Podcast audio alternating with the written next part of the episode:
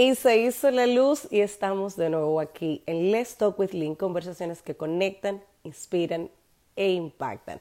Yo soy su host, Lynette García, para mí es un placer conectar con ustedes, esta maravillosa comunidad que nos sintoniza y que está con nosotros aquí para aprender cómo ser mejores seres humanos.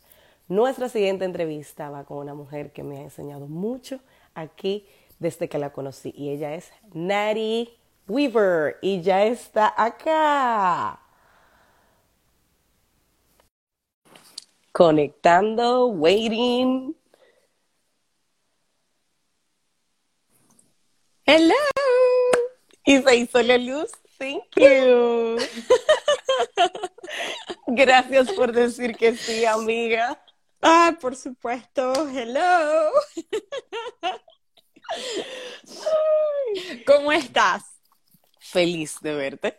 No, y yo honrada por tu invitarme aquí para yo hacer nuestras habladas con Lynn. Así que, yay, estoy muy emocionada. Cuéntanos qué tal estás pasando. Ah, estoy que trepo por las paredes. con dos niños es horrible, es horrible. Siento que mi, siento que mi, mi vida ya, ya dejó de ser mi vida. mis, mis teléfonos ya no es mi teléfono. Hasta tuve que instalar el Messenger Kids y ya con eso ya la gente ya se puede socializar ellos y yo, ok, no tengo vida propia, está bien. Muévete un poquito a mano derecha tuya para que cuando nuestra comunidad se vaya conectando, perfecto. No, okay. para acá, para acá. There you okay. go. Perfect. Ok, awesome. listo. Sí, okay. para que las letras no te compitan. Oh, ok. No compitas conmigo, letras. ¿Quién es Nari? Yo sé quién es Nari, pero yo quiero que mi comunidad maravillosa conozca quién es la real mujer que a mí me encanta compartir con. Nari. Ah, ok. Bueno, a ver, uh, soy venezolana. Um, viví, aunque no viví mucho tiempo en Venezuela, como se dice, uh, yo viví mayor parte en el, Golfo, el Golfo Pérsico, viví en Bahrein, viví en, ¿cómo se dice? En, en Riyadh, en Arabia oh, Medio. Oriente. Sí, porque mi papá, él es, um, ¿cómo se dice? Él es administrador de hospitales y él tenía trabajo administrando hospitales militares. Entonces, ahí nosotros estábamos rodando de aquí a allá. Uno dice, pero papá es diplomático. No, no, no, no, no, no es diplomático. Es que. Le toca otra misión. Que es que sí, exactamente, es completamente diferente. Y um, después de ahí íbamos ocasionalmente a Venezuela cuando era la guerra del Golfo. Entonces era como que cuando conocíamos Venezuela por primera vez, en el 90, la, primer, la primera guerra del Golfo, y después en el 92.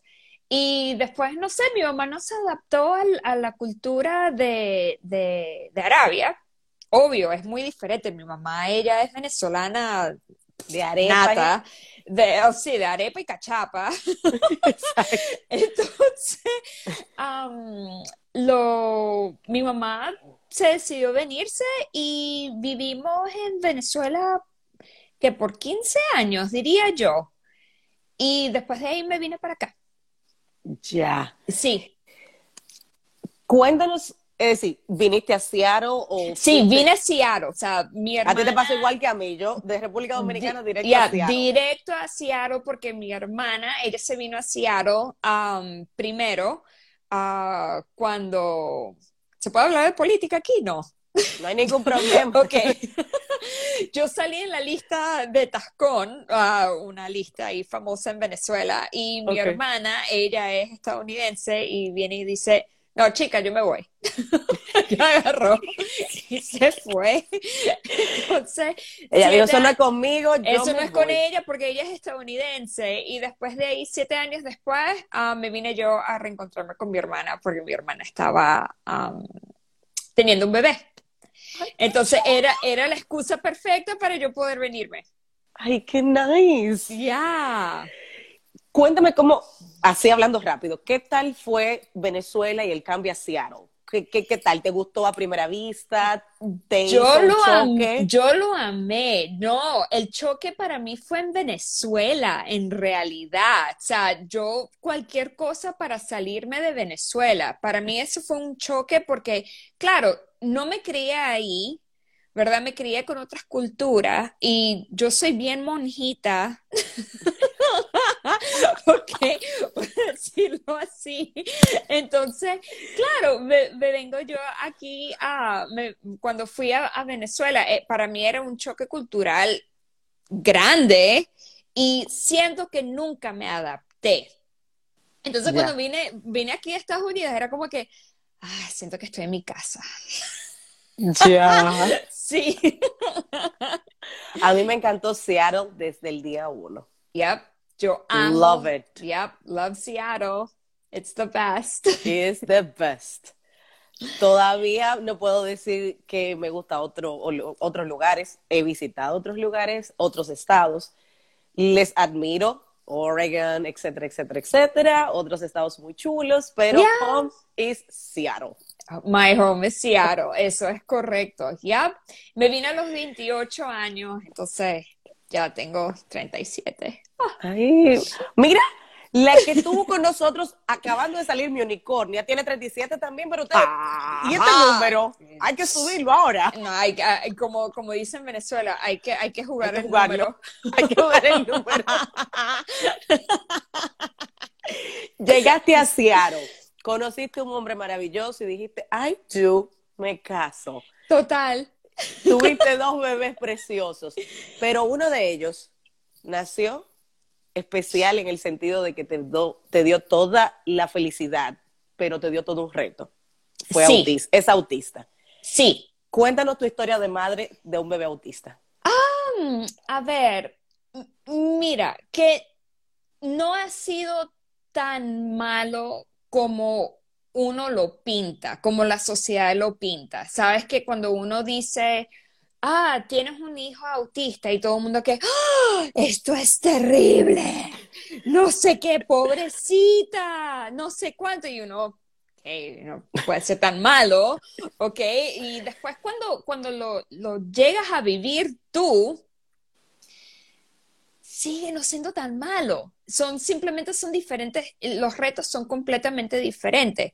Lo bueno es que lo agarré temprano, de, de, de, de una manera que puedo intervenirlo antes de que él sea diagnosticado como tal.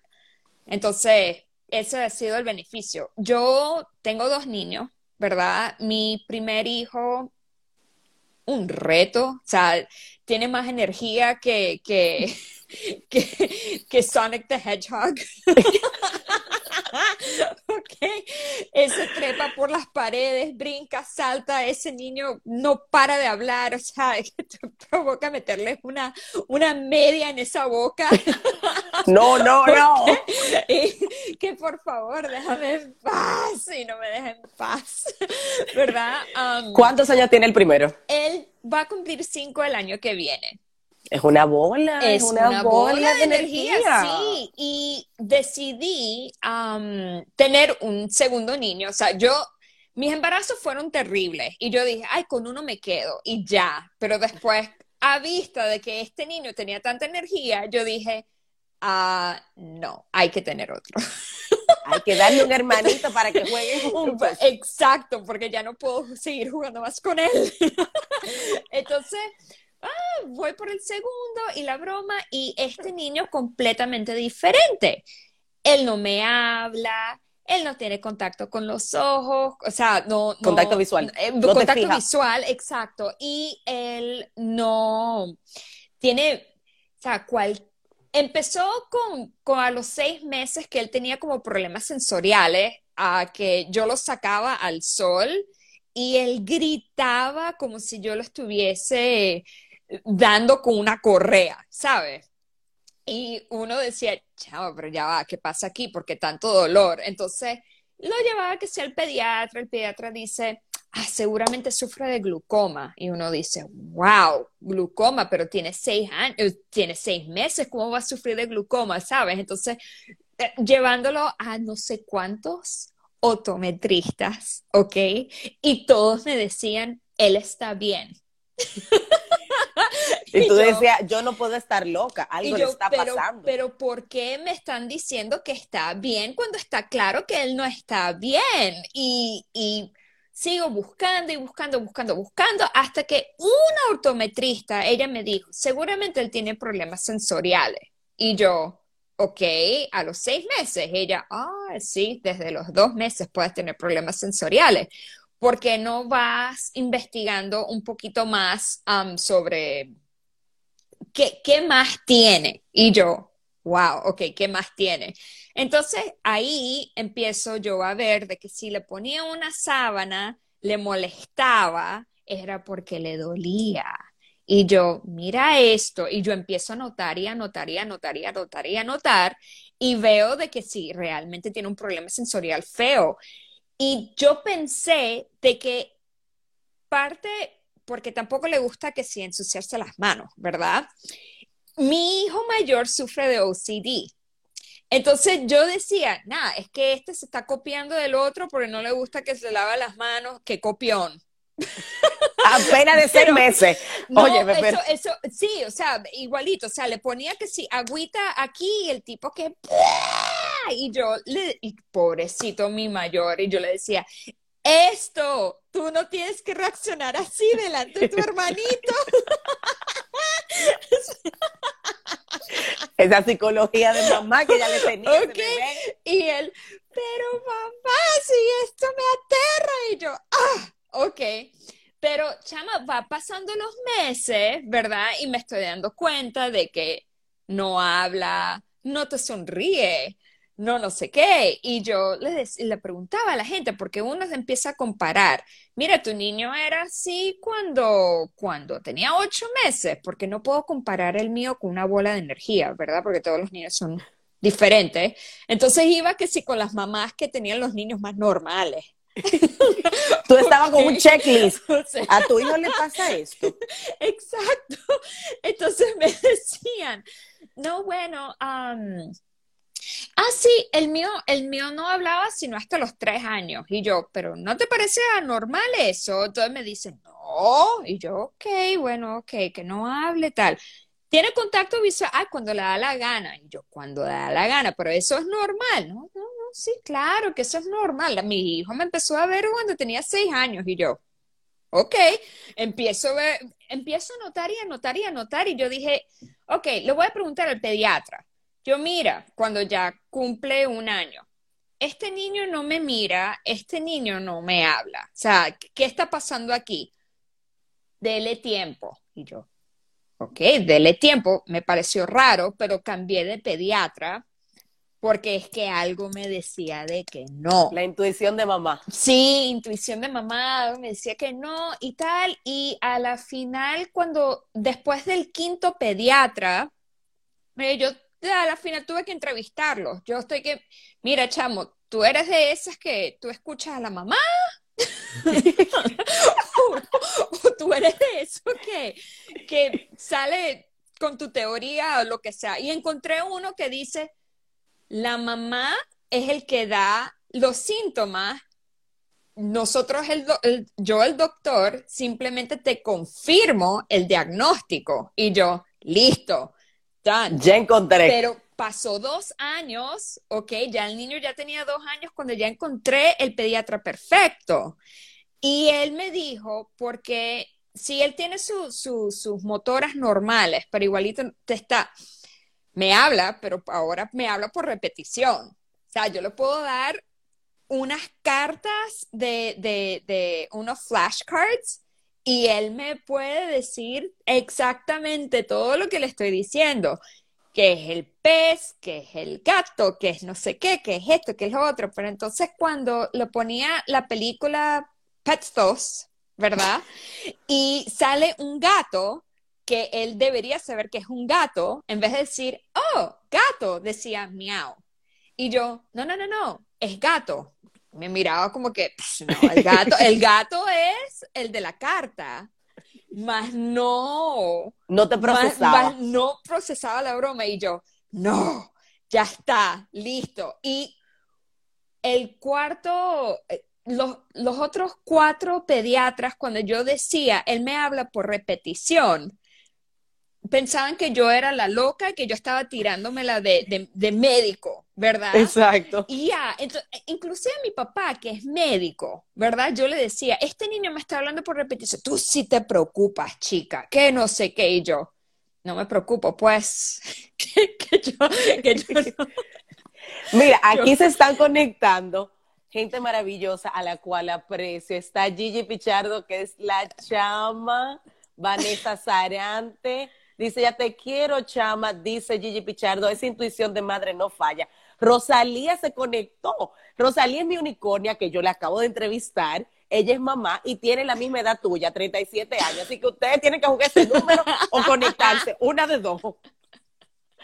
Esa intuición de mamá no falla. Dice Rosalía, las madres somos videntes. Sí. E igualmente dice, sí, Aún mí, un pediatra me mandó a dormir y a comer mejor. A mí también me mandó a dormir y a comer mejor. Porque yo estaba loca. Horrible. Y a, la final, chama, encontré el pediatra, me mandó a intervención temprana y sí, sus motores son como un niño completamente normal, ¿ok? O sea, pero no habla, mm, tiene problemas sensoriales fuertes y tiene problemas sociales. entonces te dijeron eso es. Entonces, claro, Leto, entonces, claro, yo, chama, mira, ese, ese día yo tenía la red. ese, ese, ese día yo estaba en mis días, ¿verdad? Y yo estaba yo estaba exhausta, tenía las ojeras hasta aquí y no sé qué, y ellas pensaban que yo era una persona muy emocional. le tomó, chava, le tomaron seis personas dentro de la intervención temprana después que ellos evaluaron a mi bebé para decirme, mira, tu hijo está en el, en el spectrum, solamente que no sabemos a qué nivel está, pero chama, pero los nervios de las tipas eran una manera que Ah. So, nosotros evaluamos a tu hijo y sí, todo, todo su, todas sus habilidades motoras están buenas. Quiero que, que sepas que están buenas. Y yo, ok. Ellos te estaban dando como un placebo para que tú no tuvieras ningún inconveniente en asumir la realidad que venía después. Entonces, la tipa sale la otra, ok, bueno, me voy a retirar y bro, te, voy a ceder el espacio y tal, y yo, wow, tanto protocolo, chama, like, ¿qué está pasando aquí? Entonces sale la otra que, bueno, um, él no tiene contacto visual y yo, Really? wow, si tú no me lo dices, chama, yo no me doy cuenta. ¿Y por qué lo llevé? Señores, estamos conversando con Nari Weaver, que es sobre el tema, que es madre de un bebé autista, y estamos hablando sobre intervención temprana en niños autistas de 0 a 3 años. Su testimonio, cómo ella pudo acceder a ciertos procesos viendo cómo su hijo se desenvolvía y cómo ella pudo ganarle la carrera a lo que a otros definitivamente pues les toma porque ella dijo, no, mi hijo tiene una situación y yo tengo que solucionarle y buscarle solución sobre eso. Ya, entonces, sí, problemas sociales completo, o sea, completo, completo, que tú pensarías que no hay problemas sociales porque tú ves el niño corriendo con otros niños. Pero él en realidad no está jugando con los niños. Él está disfrutando el modo que él está corriendo, pero si tú le lanzas una pelota, mira que él no te lo va a devolver nunca, ¿ok? Y eso es una, eh, hay que fijarse muy bien en los niños, ¿ok? Porque para mi esposo, cuando yo le di, cuando yo le decía, chamo, pero mira que yo le lanzo la pelota y no me lo devuelve, el tipo, los, los esposos son como los médicos también. Eso, entonces, entonces sí, um, tiene un speech delay de 30, uh, 30%. Uh, que ahora ya se sabe que ya no es un 30%, sino ahora casi un 70% después de empezar sus terapias, que se dieron cuenta de que si es por pura repetición y cuando él intenta hablar, se frustra de una manera que él puede tornarse a ser agresivo. Um, y claro, después me dicen de que, bueno, no lo tomes de una manera muy, muy mal, porque no lo hemos confirmado, pero tu hijo está dentro del spectrum, solamente que no sabemos a qué nivel está. Yo, bueno, me lo estás confirmando, simplemente que no sabes a qué nivel está. Bueno, sí. Tú tenías que ser como una traductora para el proceso de que ella te dijeran algo. Ya, chava. Entonces, bueno, a la final yo dije, ok, sí lloré, ok, porque fue, fue, yo dije, ah, pude, pude haberlo evitado antes, ¿sabes? Si, si, si el sistema no me hubiese fallado, ¿verdad? De que fui a tantos pediatras preguntando por la misma cosa y ellos, en vez de darme ayuda, básicamente siento que me negaron ayuda, ¿verdad? mandándome a dormir, qué sé yo. no te creían.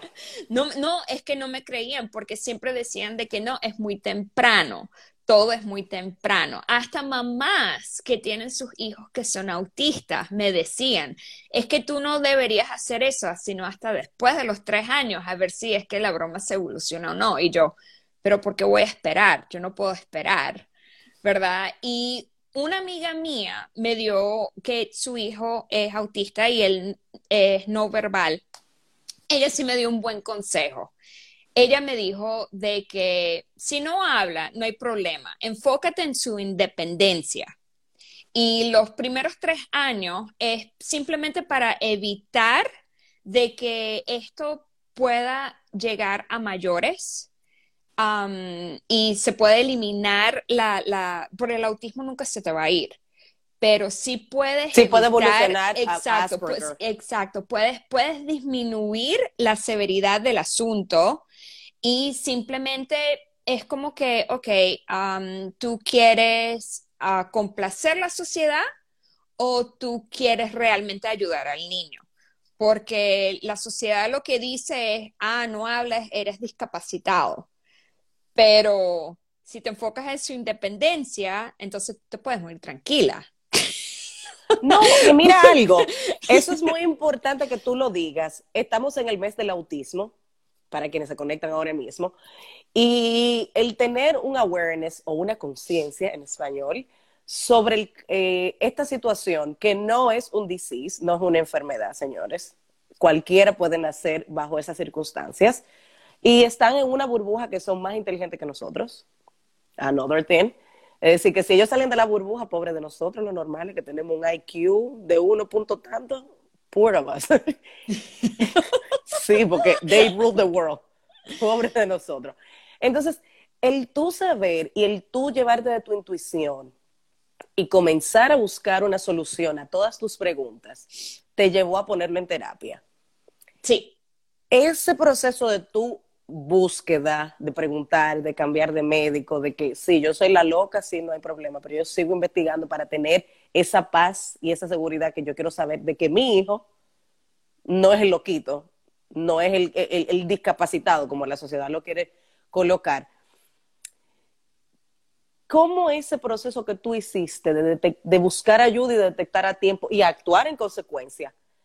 Te ha hecho la vida a ti, digamos que más llevadera? Porque fácil no es, pero llevadera.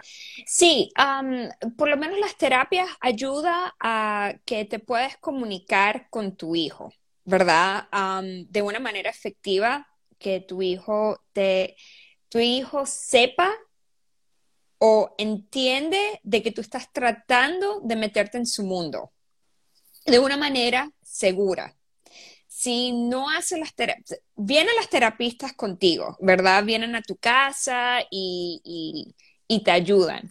Hay muchas personas que simplemente ven las terapias como que, ah, va a venir una persona que va a hacer terapia, entonces yo me voy a sentar y no voy a hacer absolutamente nada, ¿verdad? Al contrario, tienes que estar, meterte, es un trabajo de para toda tu vida, pero... Um, sepa de que cada vez que tú vas a hacer terapia es para ayudar a tu hijo, para que tú puedas entrar en su mundo y él se sienta seguro para comunicarse contigo, así sea por um, lenguajes de señas, ¿sabes? Ah, así sea que está apuntando o algo, um, para que sepan lo, lo, más, lo importante que es esto. Yo hago las terapias con mi hijo, el papá no el papá no lo entiende.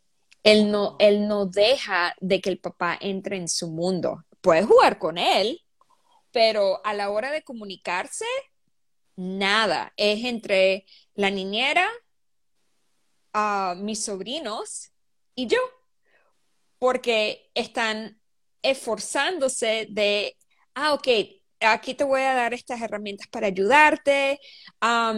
tía, ¿qué necesitas tú para que yo pueda jugar con él? ¿Sabes? Entonces es, como eso. Entonces, si no te involucras con tus chamos, no los logras entender, uno, ¿para qué los tuviste?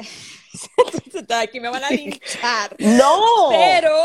I'm agree with you. Porque tienes que entender lo que tu hijo te dice. Si yo como maestra tengo que sentarme en el piso y ya tú sabes como que del uniforme, cuando estamos pintando, así, haciendo arte, pero ellos, ellos sienten la conexión. Sí, entonces es eso. Entonces, ah, mi esposo está que, coño, no lo entiendo, que no sé qué. yo, mm, bueno. You need to involve. Ya, el, el, ya, y, y, todos tienen que estar en la misma página para que él sienta que está en un, en un lugar seguro en casa. Dice Gigi, involucrarnos. Eso es, eso es vital. ¿Qué tres consejos tú les darías a la comunidad para tener un mejor entendimiento de cómo ayudar a padres que tienen hijos con autismo? Ok, uh, mira, el primer consejo es no juzgar, ¿verdad? cuando yo le, cuando yo comenté a varias personas que mi hijo tenía esto, cuando yo estaba en un modo depresivo, ¿verdad? Palabras que no hay que decirle a la persona porque hace que te eh, aíslas es, pudo, ah, pudo haber sido peor, ah, no es el fin del mundo, por lo menos no tiene una enfermedad terminal. Ah, seguramente fue tu culpa porque tú, lo porque tú lo vacunaste. Oh my God. ¿Ok? Y tú sabes que yo no soy la única que ha pasado por, estoy en un grupo de, de apoyo que siempre ponen lo mismo y yo, wow, pero es que la gente realmente es ignorante en este punto. Ok. Entonces, para las personas que conocen de alguien que tiene un niño con, con este de, de discapacidad, por decir algo así, a la mamá no hay que decirle esas cosas, ¿verdad? Al, contrario, solamente escúchalo, ¿verdad? Que él va a pasar, porque es algo que va a pasar toda la vida, ¿verdad? Pero entonces sepa de que, bueno, si a la persona se aisló, ¿por qué será? ¿Será porque fui como que no fui sensible? ¿Sabe? no, y respetar el espacio. Es decir, todos somos diferentes. Ya yo no entiendo el mismo lenguaje, aunque hable el mismo español contigo. Preguntar. Ya. ¿Cómo te sientes? Y dejar que el otro se exprese, porque no todos vivimos el mismo proceso igual. Ya, es, así. Y la, como dice, el segundo consejo es um, no enfocarse a lo que la ciudad, a, lo que la, la sociedad quiere. Al contrario, enfócate a lo que a las necesidades de tu hijo. ¿Ok? Si tu hijo nunca va a hablar, pues nunca va a hablar. ¿Ok? Pero tú necesitas que él sea independiente y no permitas de que eso te frustra, porque ahí sí hay maneras de comunicarse. ¿Ok? Y nada, nada más efectivo que el, lenguaje de señas, que es un lenguaje universal a la final, ¿ok? Entonces, eso. Y constante, hay que ser constante todos los días, hay que ser más pacientes porque son niños que requieren más paciencia. hay que hacer mucho coaching, ¿ok? Para que tú como mamá te calmas no te frustres, sepas, sepas cómo, cómo, cómo ver las cosas de otra, de otra perspectiva y, y simplemente porque, porque el niño siempre va a modelar, modelar lo que tú haces. Entonces, así el niño no hable, ¿verdad? Él va a copiarte. Entonces, si te copia que tú estás molesta por algo, te va a copiar porque estás molesta por algo, ¿verdad? Ah, por lo menos mi hijo se copiaba de, mi otro hijo, ¿verdad? Ah, mi otro hijo es explosivo, como dije, ¿verdad?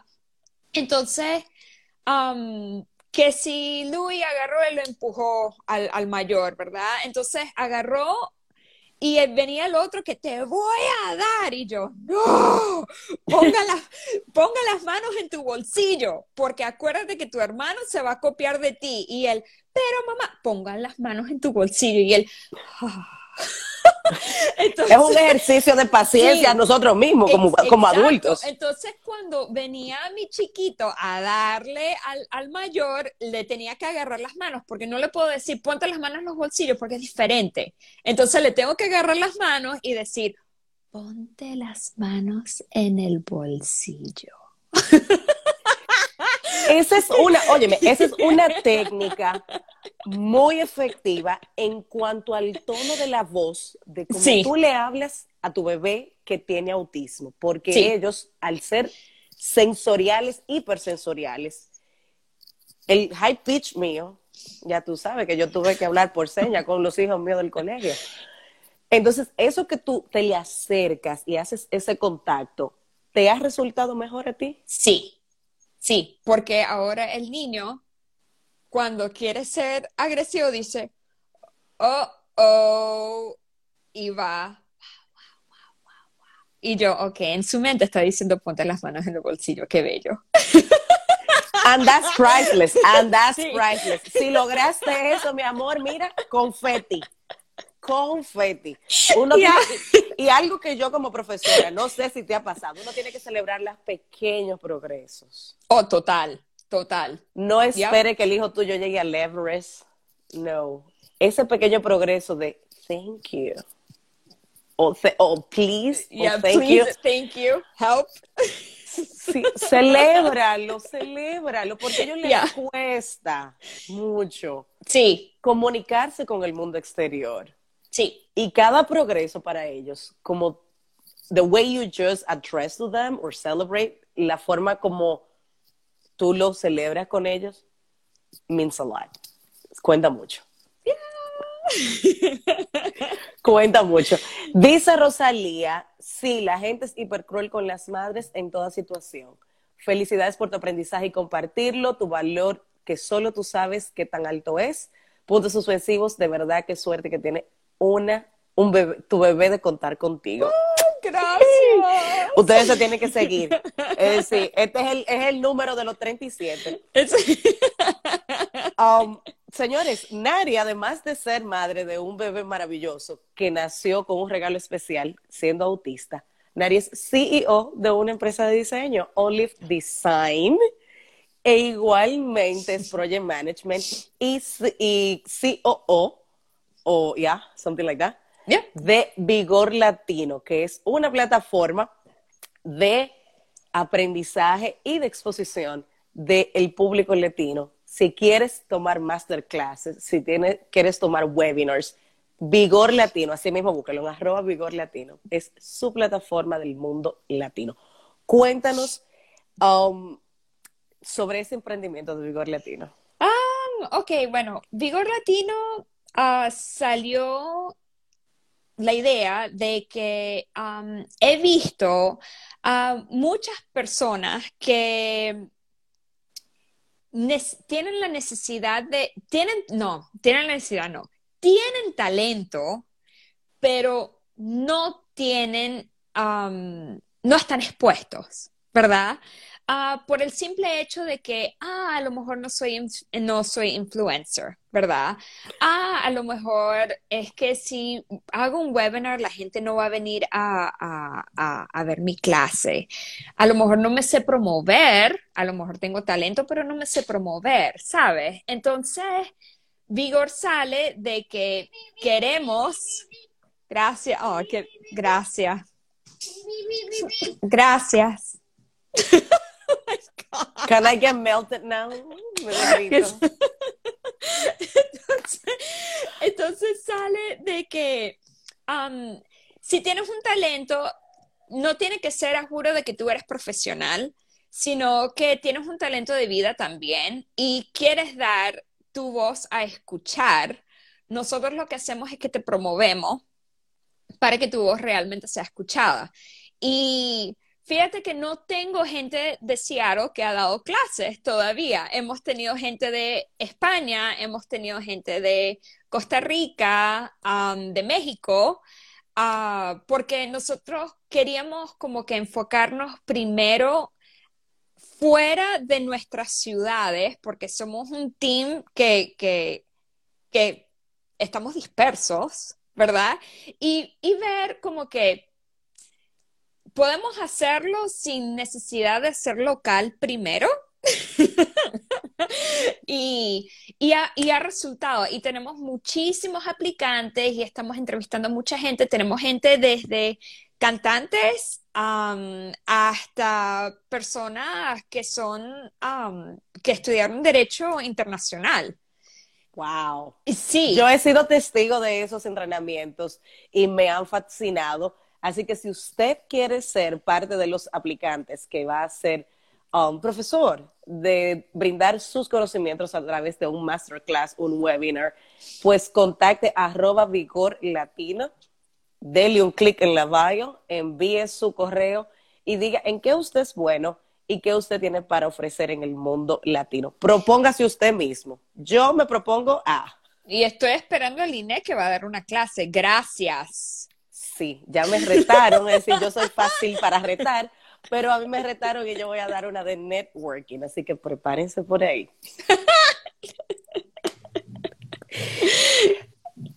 ¿Qué te ha ayudado a ti a encontrar el balance en ser madre, CEO de una empresa de diseño y COO de una empresa de um, programas de, de conocimientos o instructional design en español? Mira, entrenamientos. De, sabes, el balance es difícil, ¿ok? Porque tener niños es impredecible. o sea, todas tus situaciones terminan siendo bien impredecibles. yo diría que honrar tu palabra, ¿ok? Si vas a, si vas a entregar un proyecto, hágalo al 90%, porque ese 10% de impredecibilidad, sabes, que es impredecible y no sabes si realmente vas a cumplir o no, pasa, pero el 90% cúmplelo. y si, sabes, si, si eres una persona de palabra y siempre, siempre, siempre estás cumpliéndolo, cuando llegue ese 10% de, de, de inconveniente, uno dice, bueno, esta chama siempre ha cumplido. Que pase una sola vez, mm, no, no importa. Y a la final también es, saber estructurarte, ¿verdad? Y tener más disciplina aún. he, tenido, he tenido que trabajar con y sin niñera, ¿verdad? Y es que los niños en este caso se adapten a tu trabajo también para que tú puedas como que seguir. Ah, muchas veces he tenido yo que manejar con los dos chamos a una reunión y yo le ando diciéndole al mayor, no al menor, el menor no habla. Ese es su mundo. Exacto, pero al mayor, mira que estoy trabajando, que no sé qué, qué tal, y esto. Necesito que por favor te mantengas callado, que no sé qué. Ok, mami, y después todo, wow, tus niños sí son tranquilos. Yo, wow. Ok. Unas que otras veces se me vuelven locos, ¿ah? Pero. Son niños. Exacto. Son niños dentro de una estructura de gente grande. Ya. Ya. Esta temporada de retos, ¿cómo le has pasado?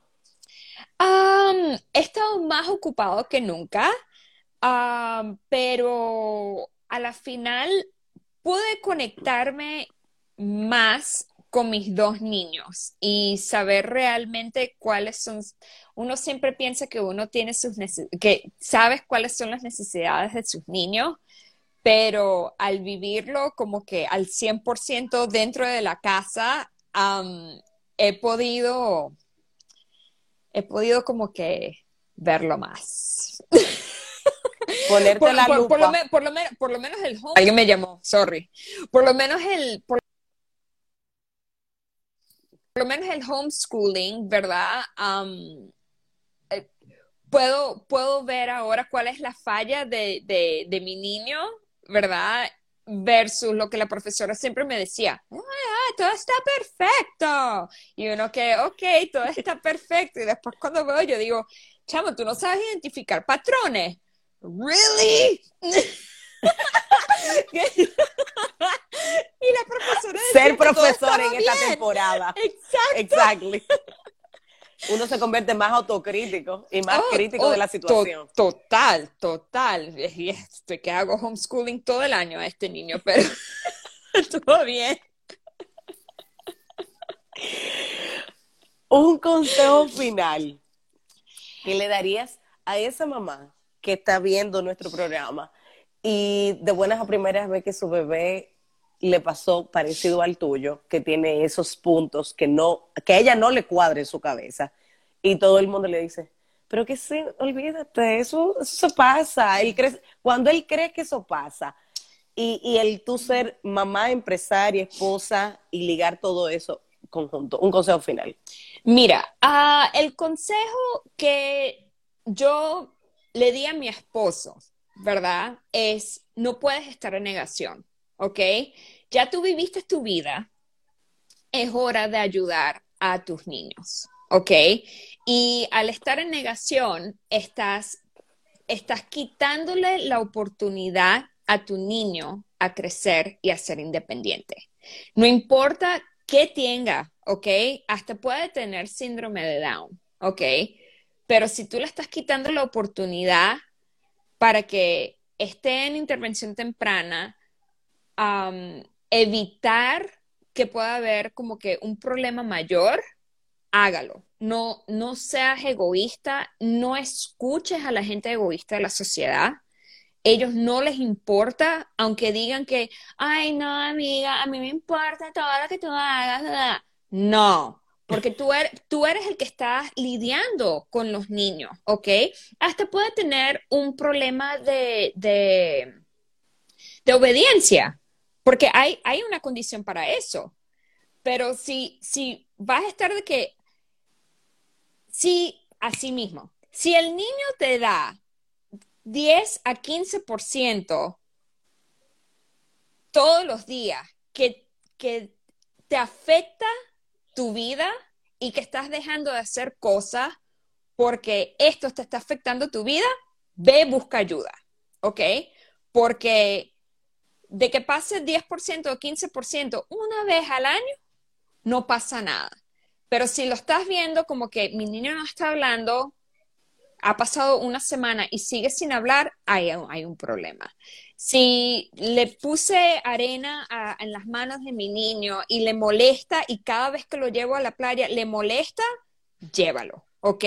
Porque tú no sabes si a lo mejor ni siquiera tiene nada, pero lo estás ayudando para que no se, no se agrave el asunto. Y llévalo a tu vida cotidiana, no pasa absolutamente nada. Vas a estar triste por tres días, ¿ok?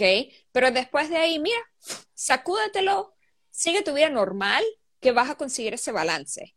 Porque a la final tú eres el modelo de tus niños y tú necesitas que tus niños digan, wow, yo tuve una mamá así y llena ese espacio de la mamá que tú quieres que tus hijos sean para ti. A mí me fascinó. Llena el espacio que tus hijos quieren que tú seas para ti. Porque al fin y al cabo, nosotros pasamos y ellos se recuerdan. Por eso tenemos memoria. Y las memorias no se coleccionan con cosas materiales. Es así. Se coleccionan con que mamá se acostó al lado mío, con que mamá me pasó la mano, con que mi mamá me abrazó. Y nos ayuda mucho a vivir. Es así. Thank you. I love you. Cry. Oh no. oh no. Make me cry. Yeah. Qué bella eres. Ahora voy a llorar yo, chama. No, no se vale llorar, no se vale llorar, aquí no. Um, señores, esto pasa en vivo, discúlpenme, pero no me disculpen, de que sorry, I'm not sorry, lo siento. Um, vamos a seguir leyendo todas las personas que se conectaron con nosotros. Por ahí vi Enfermeriando RD, que es una cuenta maravillosa para uno conectarse con todo ese proceso de lo que las enfermeras realmente pues pasan y cómo nos ayudan. Estuvo Gigi Pichardo, se acaba de conectar Luis Fer. Luis Fer se acabó de conectar. Ajá, mi Luis Fer, fue alumno mío. Majo. Él es de Chile. Oh, Majo. Julisa Núñez es una, una coach de branding para mujeres Reto a Yulisa Núñez a que se comunique con Vigor Latino, arroba Vigor Latino, con Ariniejo, que es la COO de esa plataforma de educación. Igualmente, a Gigi Pichardo, sí, tiene que llegar a Vigor Latino, un Por favor, de clase. Todos ustedes den clase. Yo los reto a todos. Sí, reto a todos. Se conectó Ani Escoto. Ani Escoto se conectó y ella es fotógrafa de bebés. Y no llegaste tarde, mi querida Ani. Ya podrás ver el live con Dios delante. Pero estábamos hablando de la intervención temprana sobre los niños que tienen autismo de 0 a 3 años y cómo esta madre maravillosa, que también es empresaria y diseñadora, pues definitivamente pudo encontrar ese proceso que ella le decían, no, es que tú estás loca, es que eso es cuando suceda. Ella sabía en su corazón que algo no estaba funcionando y actuó. Así que Annie Escoto tiene que comunicarse con Nari para dar una clase de fotografía para bebés. Um, Rosalía, mi unicornio que está por ahí, tiene que conectarse con esta niña y dar un masterclass de audita tu closet, cómo hacer que tu closet sea funcional y fashion sin gastar un millón de dólares. Y um, Gigi Pichardo tiene que dar su clase de masterclass de um, digital marketing.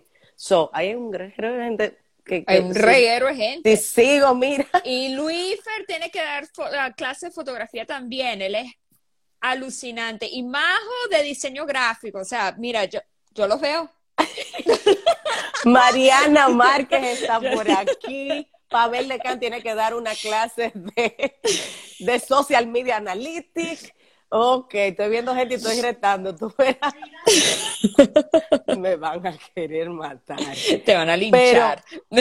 Pero, sí, Ornitos Baines tiene que dar una clase de cómo um, baking classes. Señores, ha sido un placer. Gracias, mi querida Nari. Gracias a ti por invitarme, qué bella. Estamos en cuarentena, pero definitivamente nos ponemos Ay, tú te, mando, las flores de mi jardín.